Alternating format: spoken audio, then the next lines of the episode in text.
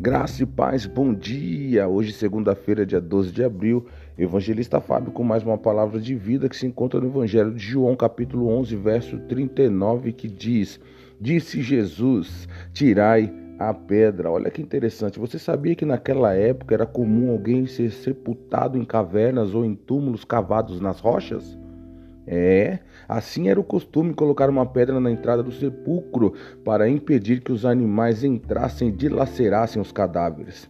E essa pedra, olha que interessante, era tão pesada, portanto o Senhor Jesus sabia que algum daqueles homens poderia removê-la.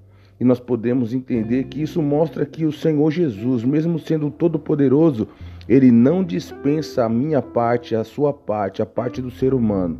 E com isso nós aprendemos que, com respeito àquilo que compete a nós, devemos agir e, após crermos e obedecermos ao Senhor, podemos aguardar confiantemente, pois o restante será com Ele. A minha parte, a sua parte é tirar a pedra. A de Deus é fazer um milagre. Bom dia.